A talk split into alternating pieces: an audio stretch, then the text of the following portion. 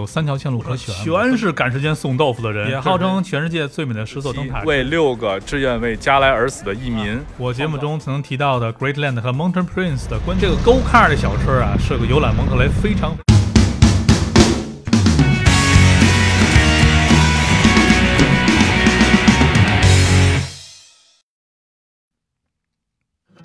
Hello，大家！上期旧金山的视频录书放送以后呢，很多朋友纷纷留言说我干了件利国利民的好事儿啊！谢谢大家的鼓励与支持。根据朋友们的意见和建议，我重新整理一下个节目内容。今天就来讲旧金山到蒙特雷的加州一号公路北段。从旧金山到硅谷大概是一个小时时间，四十英里。小堵情况下啊，小堵怡情嘛。然后呢，从硅谷南下有三条线路可选，我分别用绿色、蓝色和红色的线路标出来。其中绿色、蓝色线路大概用时一小时三十分钟，而红色线路要多开将近一个小时的时间。那么为什么呢？我们要多开一个小时呢？稍后给大家详细说。先说一下绿线，一般导航它会给规划绿线，它就是幺零幺联邦公路这条路的路况非常好，但是呢，路况好意味着没有什么风景，一条大直道开下去就为止。然后蓝线的路况呢就稍微复杂一点了，它是由加州十二号公路和加州一号公路组成。特别是加州十二号公路是一个高速盘山路，全程四车道的高速公路，但是九曲八转，风景好。但相信我啊，根本没时间欣赏。它这里边多了个 Santa Cruz 这个小城市，无所谓啊，无所谓，去不去无所谓。加州十二号公路主要是从 Los Gatos 到 Santa Cruz，一路上全是赶时间送豆腐的人。这也是小桑我为数不多的吧，开的手心出汗的路。第三条就是红线了。这条线路最大的卖点就是歌点灯塔 （Pigeon Point），也号称全世界最美的十座灯塔之一。咱们看卖相如何？这地方可以飞无人机啊，只要无人机别飞到海上就行。正常做完注册就可以飞了。另一个亮点呢，就是连接这条路叫 CA 八十四加州八十四号公路，它的前缀叫 Scenic Highway 景观公路，是著名的加州自行车道路，非常的漂亮，而且车速呢不是很快。不赶时间的朋友呢，完全可以到这体验体验来。两边的海岸红山参天入云，那种感觉升天一样啊！这就是南下的三条线路了。顺便说一下啊，很多人碎碎念碎碎念的优胜美地在这个位置上，开车单程四个小时，这个要不要去？待会儿看看地图再说。下面我们来讲讲硅谷。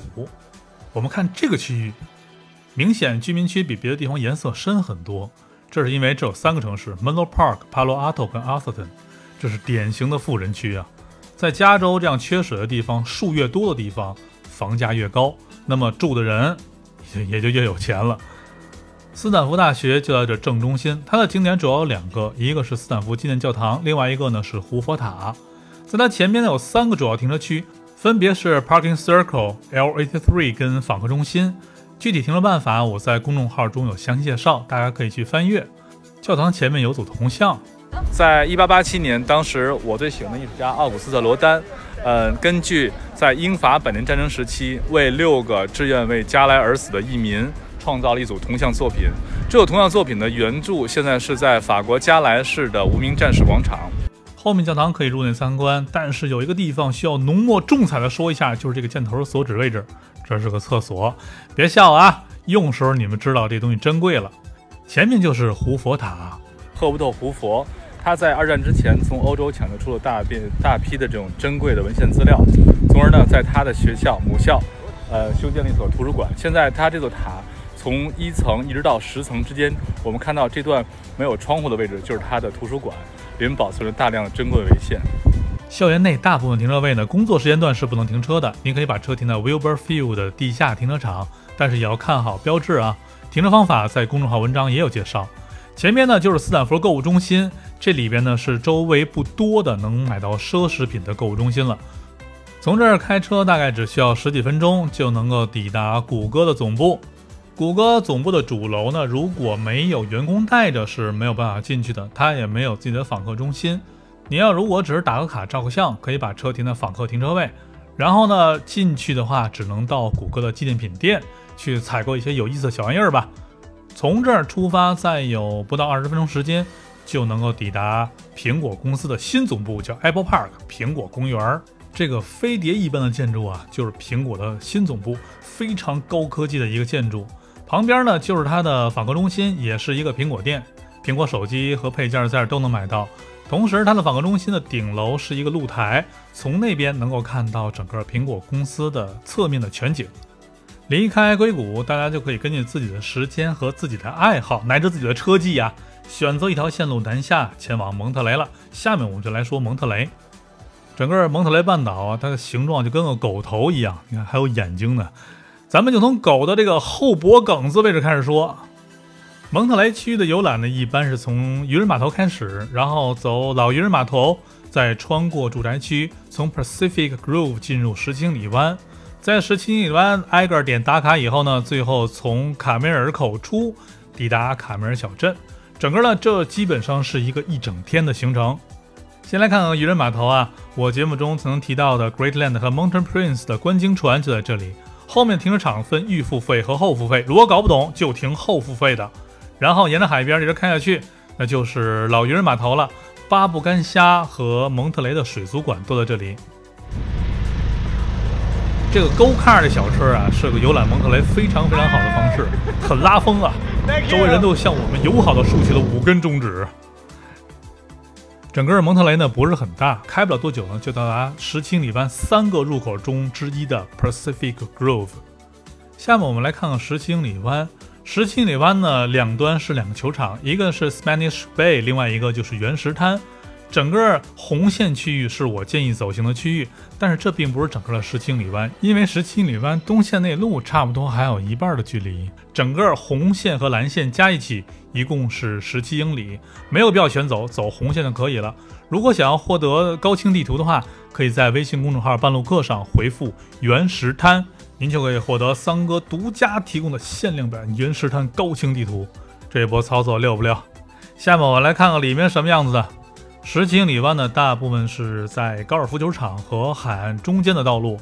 呃，两个地方呢，像西班牙湾和原石滩呢，我非常建议啊，有时间过去尝尝那儿的早点啊，吃什么倒一般，关键是气氛非常的好，感觉很舒服。还有消费超过三十五美金，门票就抵扣了。如果按照刚才我说的办法走呢，从卡梅尔门出来的时候，大概用时一到两个小时时间。出来就是卡梅尔的海滩，这边看日落非常棒，还有厕所，还有停车位。海滩正对的就是 Ocean Avenue。逛卡梅尔小镇主要逛的就是这条街，马路两侧都可以按要求免费停车。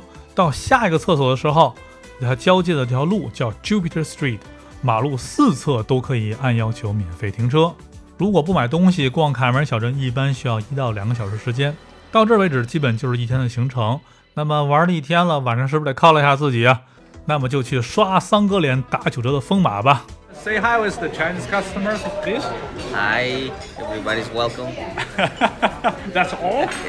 Well, Thank you very much for everything. Yeah, that's thank you. 啊。刚才是我好兄弟 JC 啊，现在看他们家的沙拉棒，这个就是说十几块钱，然后随便吃啊。如果你点牛排的话，这个是包含在牛排当中的。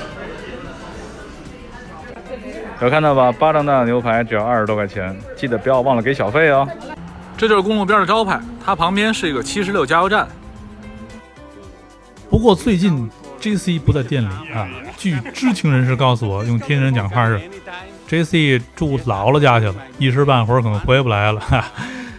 不过没关系，这是跟自己家地儿一样啊，到那儿跟谁都行。提桑哥打九折，是菜打折，腿不打折。好了，本期节目就到这里。在下期节目当中呢，我将主要给大家讲加州一号公路的大苏尔路段及南加州一号公路。如果有哪位朋友需要各种免费的乃至付费的帮助的话，请联系我们。您可以在公众号“半路课程留言，并留下您的联系方式，我们会在第一时间给您回复。谢谢大家，咱们再见。